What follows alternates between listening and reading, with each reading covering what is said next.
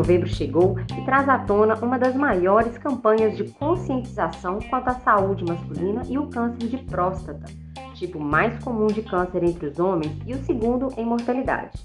O Novembro Azul ressalta um debate fundamental sobre o comportamento masculino em relação à saúde. E a Fundação São Francisco Xavier reforça mais uma vez a importância dessa campanha e apoia essa causa. Neste episódio do podcast Na Frequência Fundação, vamos falar sobre esse tema que é tão importante e é falado no mundo inteiro. Para o nosso bate-papo, convidamos o médico urologista do Hospital de Cubatão, Dr. Fábio Ades, e o psicólogo do Hospital Márcio Cunha, Sérgio Santos Siqueira, para trazer informações importantes sobre a saúde do homem, sobre o câncer de próstata e os aspectos comportamentais sobre o tema. A Frequência Fundação. Doutor Fábio, seja bem-vindo e obrigada por aceitar participar conosco do podcast.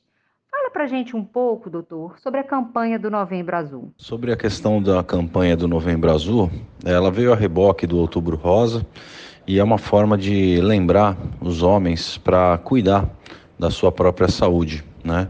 Culturalmente o homem ele é o cuidador né, da família, isso historicamente. Óbvio que a sociedade vem mudando ao longo do, do, tempo, mas ainda fica essa raiz né, do homem ser o provedor, de ser o cuidador, e ele relega a sua própria saúde e normalmente só procura assistência médica é, quando ele sente alguma coisa. E doutor, por que o mês de novembro? Novembro tem o dia 17 de novembro, que é o dia de combate ao câncer de próstata, que é o maior chamariz, vamos dizer assim, da saúde masculina. Sérgio, obrigada também pela sua participação. Fala para os nossos ouvintes quais são os principais fatores psicológicos do homem de não procurarem cuidar tanto da saúde. Obrigado pelo convite. É um prazer estar aqui hoje com vocês. Sem sombra de dúvidas, nós vamos ter fatores emocionais, comportamentais, sociais que vão sim atuar de forma negativa no processo de saúde do homem, né? principalmente prejudicando o autocuidado. Um fator que eu acho bem interessante da gente destacar é o, é o processo sociocultural. Né? A figura do homem sempre esteve atrelada né, a elementos que representem força, resistência, virilidade, né? capacidade de enfrentamento e resolução. Então, esses conceitos criam né, uma fantasia de que nós, homens, estamos sempre é, prontos para poder enfrentar, né, se não todo, todos, grande parte dos problemas aos quais a vida vai é, estar nos apresentando. O homem, ele tem medo ou acha que não irá acontecer com ele? Então, nós temos basicamente dois grupos de pacientes, né? Nós temos aquele paciente que chega para o tratamento ou que mantém as ações preventivas movido pelo sentimento primário do medo. É interessante a gente falar isso, né? O medo pode sim ser positivo em algumas situações.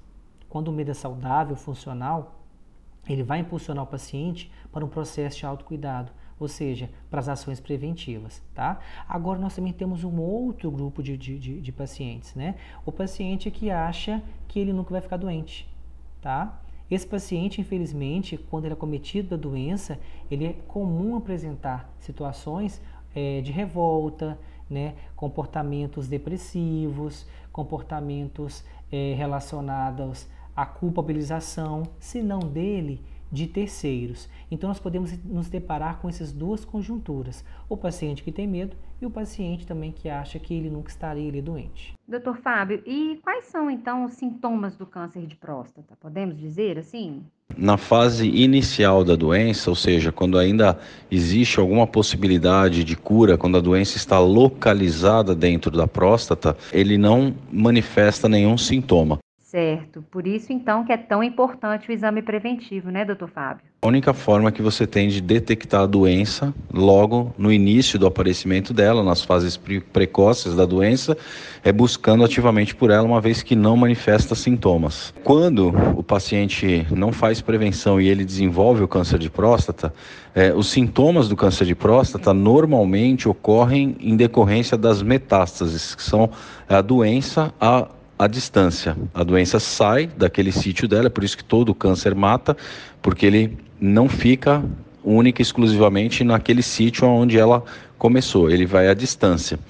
E aí você pode ter lesões nos ossos, no cérebro, no pulmão, enfim, são várias intercorrências que nos gânglios, né, nos linfonodos, que, que acometem o ser humano em virtude das metástases. E quais são as formas então de prevenção? A única forma de prevenção da doença é fazer o seu exame rotineiro.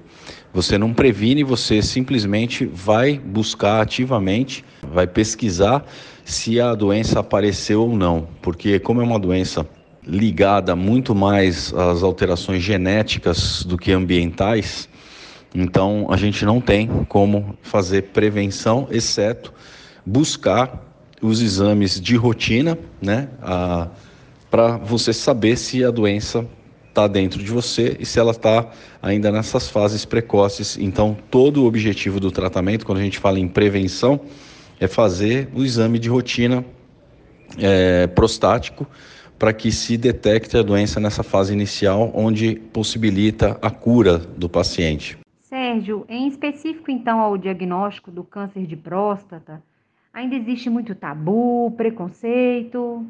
Fala um pouco para nós.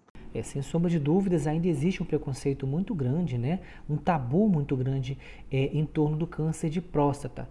E é interessante porque esse preconceito ele está relacionado ao diagnóstico, está relacionado ao tratamento, está relacionado ao prognóstico. Né? Então, um, uma orientação que a gente passa para toda a comunidade é buscar se informar melhor. Né? E a gente tem hoje acesso aí à informação na palma da nossa mão, né? através do smartphone, a internet é, é muito acessível acessível, né? as unidades básicas de saúde e até mesmo os profissionais que tomam conta desses pacientes, né? os médicos, enfim, um arsenal hoje disponível para a gente poder levar uma informação clara, coerente, para que esses conceitos possam ficar cada vez mais enfraquecidos na nossa comunidade.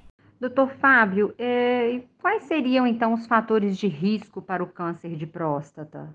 Quanto aos fatores de risco, uh, o maior deles é a hereditariedade. Então, quem tem parentes com câncer de próstata é, tem um risco maior, assim como os homens da raça negra. Né? Então, esses são os dois principais fatores de risco. Existe também uma questão associada à dieta, onde é, você vê que países que consomem menos carne animal é, procuram fazer países onde a dieta é, primordialmente é, é a base de vegetais, como os países asiáticos, eles têm uma incidência menor de câncer de próstata. E esse mesmo asiático, quando ele migra para países é, do Ocidente e passa a ter consumos, é, os mesmos consumos que o, que o ocidental, ele acaba também desenvolvendo os mesmos fatores de risco, né, o mesmo grau de risco.